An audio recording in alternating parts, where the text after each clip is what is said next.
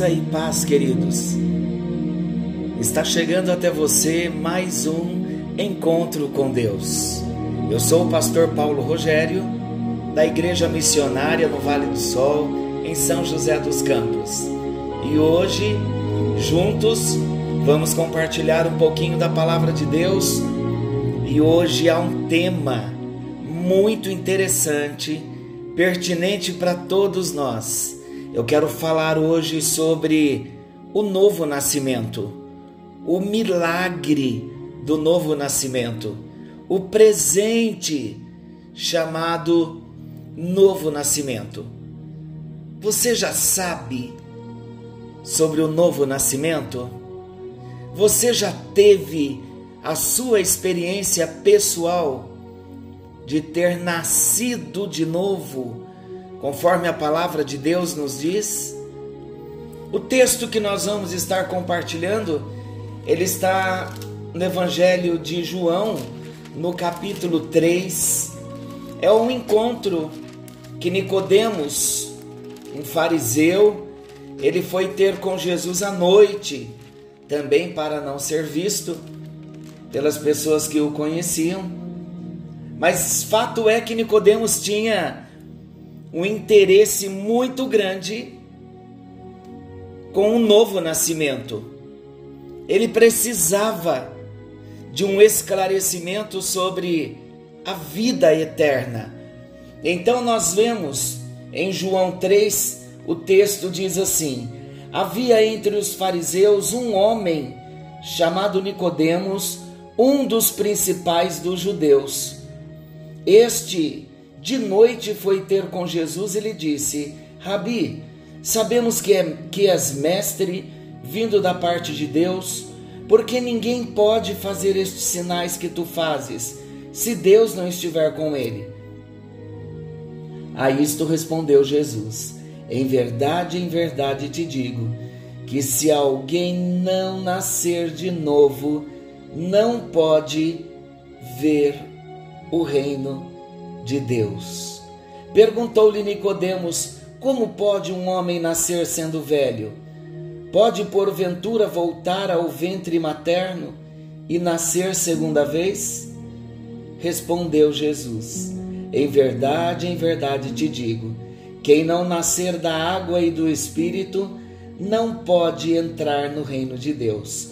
O que é nascido da carne é carne, e o que é nascido do espírito é espírito. Não te admires de eu te dizer: importa-vos nascer de novo.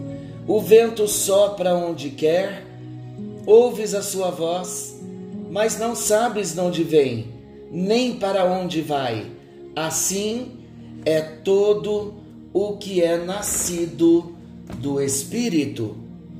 Então, nós vemos aqui no capítulo 3 de João Jesus conversando com um fariseu chamado Nicodemos. Nicodemos era uma autoridade entre os judeus. Os fariseus, eles eram profundos conhecedores das escrituras sagradas. Foi por isso que Jesus se espantou com a reação de surpresa que Nicodemos teve. Quando Jesus falou com ele, necessário vos é nascer de novo. Nicodemos então perguntou: Como pode um homem nascer sendo velho? É claro que não pode entrar pela segunda vez no ventre da sua mãe e renascer. Jesus respondeu: Você é mestre em Israel e não entende estas coisas? O que Jesus estava querendo dizer para Nicodemos. Você é um mestre em Israel e não entende estas coisas? Jesus estava querendo fazer Nicodemos entender que um fariseu ele era um profundo conhecedor das sagradas escrituras, das escrituras judaicas. E ele não deveria se surpreender ao ouvir Jesus dizendo: é necessário que você nasça de novo. Por que ele não deveria se surpreender? Porque, como um fariseu, como alguém conhecedor das escrituras judaicas, ele deveria conhecer o Antigo Testamento, as promessas que existem no Antigo Testamento de um, de um novo nascimento. Olha o que a palavra de Deus diz. Está lá em Ezequiel 36, 25 ao 27. Vamos ler. Aspergirei água pura sobre vocês e ficarão puros. Eu os purificarei de todas as suas impurezas e de todos os seus ídolos. Darei a vocês um coração novo e porei um espírito novo em vocês. Tirarei de vocês o coração de pedra e lhes darei um coração de carne. Porei o meu espírito em vocês e os levarei a agirem segundo os meus decretos e a obedecerem fielmente as minhas leis. Sabe o que Deus está prometendo através do profeta Ezequiel? Deus está prometendo purificar o ser humano do pecado e conceder ao ser humano um novo espírito, mediante a presença do Espírito Santo de Deus. Jesus imaginava que Nicodemos fosse capaz de estabelecer uma ligação entre o mandamento para nascer de novo e a promessa de um novo espírito, com a dádiva do Espírito de Deus, queridos. Nicodemos, porém, não entendeu. Para explicar melhor, então, Jesus descreveu-lhe a função do Espírito de Deus na concessão desse novo espírito. O que nasce da carne é carne, mas o que nasce do espírito é espírito. Queridos, os mortos não vêm. Carne é o que nós somos por natureza. Quando Jesus fala o que nasce da carne é carne, ele está se referindo à nossa condição humana. Quando nós nascemos pela primeira vez, nós somos apenas carne. Essa é a condição humana, natural, conforme a sentimos, é espiritualmente sem vida. Não nascemos espiritualmente, queridos, com um coração que ama a Deus. Nós nascemos espiritualmente mortos. Foi o que Jesus tentou explicar quando ele disse a um homem que precisava sepultar o seu pai para depois vir e ser seu discípulo. Jesus disse: Deixa que os mortos sepultem os seus mortos. Está lá em Lucas 9, versículo 60. Queridos, alguns estão fisicamente mortos e precisam ser enterrados. Outros estão espiritualmente mortos e podem enterrá-los. Era isso que Jesus estava explicando. Jesus também tentou explicar a questão quando lá na parábola daquele filho perdido, o filho pródigo, quando o pai diz: Este meu filho estava morto e voltou à vida. É por isso que Jesus disse em João 3,3: Ninguém pode ver o reino de Deus se não nascer de novo. Você sabia que Jesus vê a humanidade dividida em duas partes? Os que nascem uma só vez, que são os que nascem da carne, os nascidos da carne, são os espiritualmente mortos. E os que nascem de novo pelo Espírito de Deus ou seja, são os vivos para Deus. Jesus ainda conta para Nicodemos: o vento sopra onde quer. Você o escuta, mas não pode dizer de onde vem nem para onde vai. Assim acontece com todos os que são nascidos do Espírito. Então a palavra de Jesus para Nicodemos é um mandamento para todos. Jesus está falando para todos nós. Não há exclusão, não há isenção. O morto está morto. Seja qual for a sua cor, a sua classificação étnica, a cultura ou até mesmo a classe social. Importa-vos nascer de novo. Eu quero convidá-lo nesta noite a desviar o olhar de você mesmo e a buscar em Deus o que só Ele pode fazer por você. Novo nascimento não é um aperfeiçoamento moral que seu velho eu necessita. Novo nascimento é vida nova que eu preciso, que você precisa e que o mundo inteiro precisa.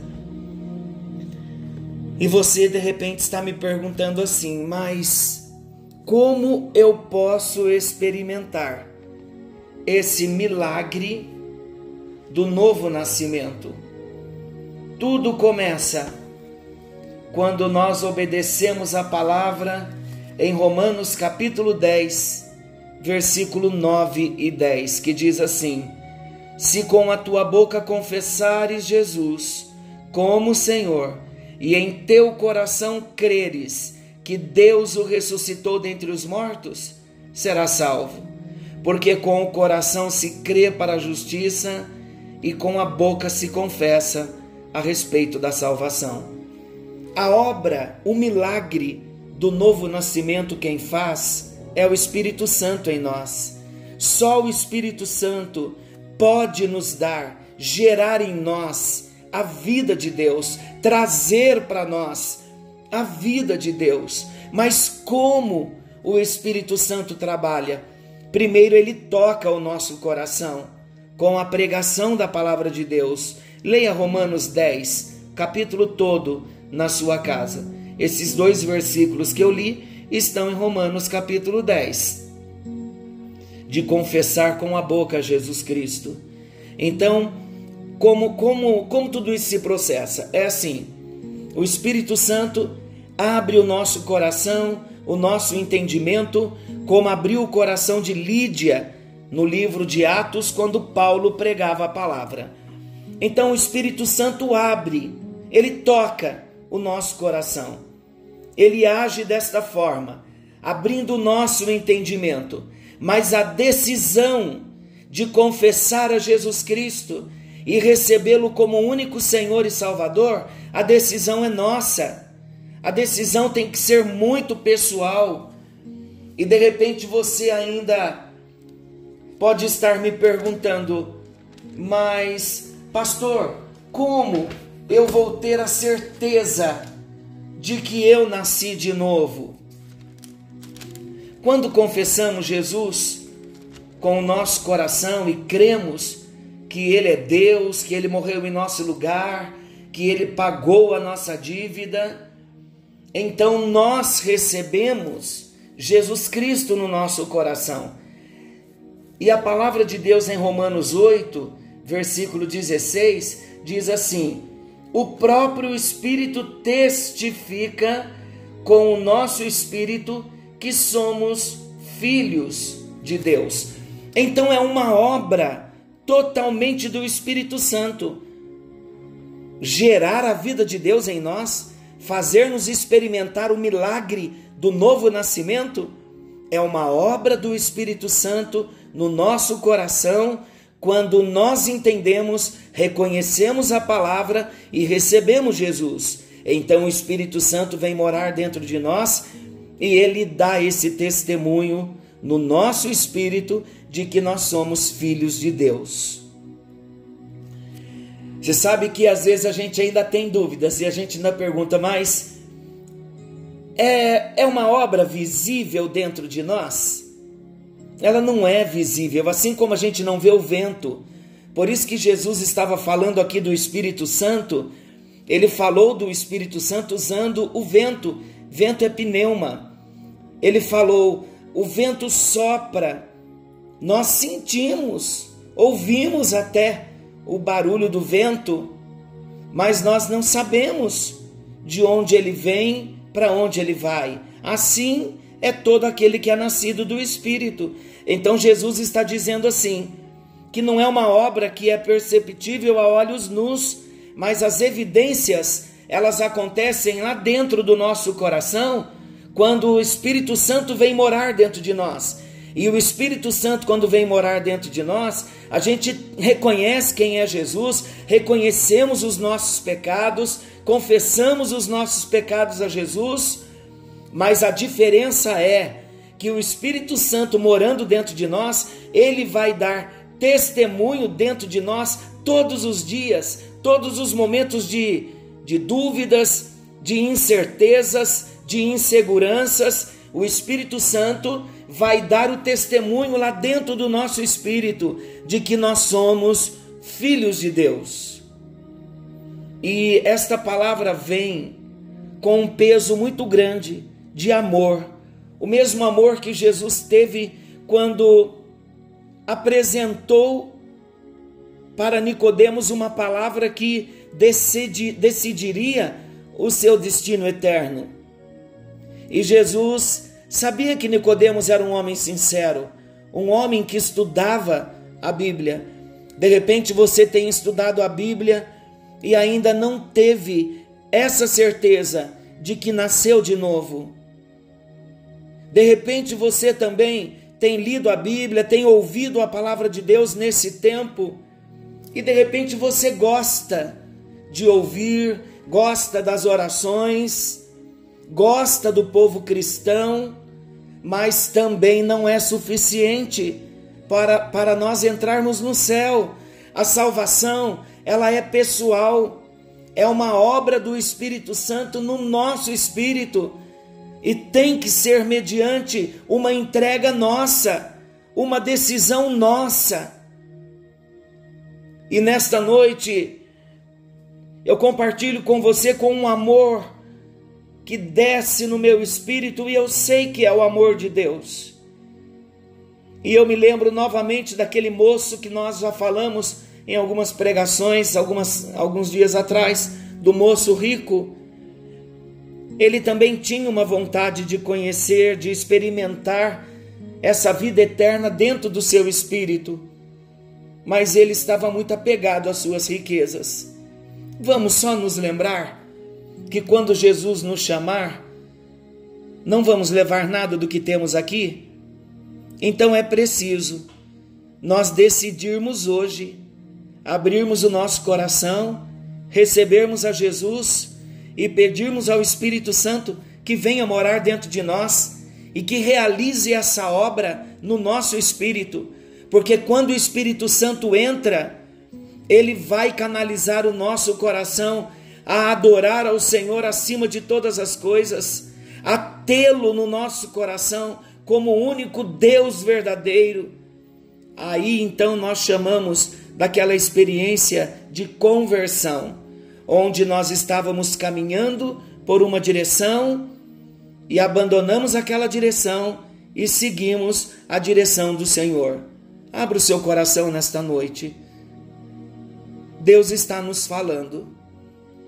Assim como o povo hebreu, quando passou o sangue nos umbrais das portas, porque o anjo da morte passaria, a gente tem estado dentro de casa nesse tempo, num período chamado quarentena, e assim como eles se alimentaram da carne do cordeiro, que foi uma direção que Deus trouxe para Moisés, Deus tem nos abençoado nesse tempo dentro da nossa casa onde Jesus está se revelando a nós. Então aproveite esse tempo para entregar tudo para Jesus sem reservas. Não fique guardando no seu coração aquilo que você ainda tem como precioso para você. O apóstolo Paulo diz que por causa da grandeza do conhecimento de toda a bondade de Deus, ele considerou todas as coisas humanas como refúgio, como esterco para ganhar a Cristo. Então não existe nada nesse mundo mais precioso do que nós abrirmos o coração, reconhecermos os nossos pecados, confessá-los a Jesus e abrir o coração e convidar Jesus para morar no nosso coração. E isso vai acontecer agora. Vamos orar juntos?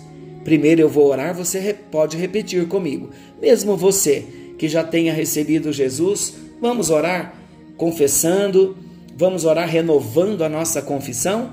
Vamos fazer isso? Senhor Jesus, eu entendi a tua palavra. A dúvida de Nicodemos também era minha.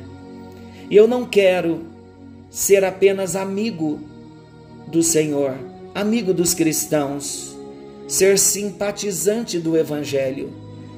Eu quero abrir o meu coração e receber a Jesus Cristo como meu único Senhor, como exclusivo Salvador, para ter o meu nome escrito no livro da vida, para que quando o Senhor vier buscar os seus filhos, arrebatar a sua igreja, aí então, Senhor, eu ter a certeza de que subirei contigo. Eu me arrependo, ó Deus, por todos os deuses que eu adorei que não era o Senhor. Agora, Jesus, eu reconheço que o Senhor veio em carne como homem, morreu na cruz em meu lugar. A culpa era minha, o pecado era meu. Mas o Senhor morreu em meu lugar e eu te recebo como meu único Senhor, como exclusivo Salvador. Vem morar em mim. Espírito Santo, entra na minha vida e me dê o testemunho no meu espírito de que eu também sou filho do Senhor. É verdade o que eu oro, e eu oro em nome de Jesus. Amém. Amém. Graças a Deus, você está salvo. Põe a mãozinha no seu coração. Ainda quero orar por você. Querido e amado Deus, alcança a cada um dos meus queridos que estão me ouvindo nesta hora, quase em tempo real. Pedimos que a bênção do Senhor entre em cada casa, em cada lar, em cada família, em cada criança em cada idoso. Que o sangue de Jesus Cristo continue nos livrando, nos protegendo, nos guardando. Em nome de Jesus, venha suprir as necessidades de cada um dos meus irmãos, para a glória do teu nome e para o louvor da tua glória. Que haja paz em nossos corações. Eu sei que está havendo festa no céu nesta hora, porque Há uma multidão que está recebendo Jesus Cristo como único e exclusivo Senhor, como único Salvador. Ah, Jesus, nós te agradecemos, porque verdadeiramente o Senhor veio para morar em nossa vida e em nosso coração. Que a tua bênção esteja em cada casa, em cada lar, em cada vida, em nome de Jesus. Amém. Deus o abençoe, queridos. Nesta semana, esteja com o seu coração voltado para Jesus, orando mais e agradecendo a Jesus como o Cordeiro de Deus que veio para tirar o pecado do mundo. Nesta semana da Páscoa, vamos lembrar que Jesus Cristo é o Cordeiro Pascal, é aquele que veio para pagar a nossa dívida. Que Deus o abençoe. Querendo Deus, amanhã estaremos de volta neste mesmo horário com mais um encontro com Deus.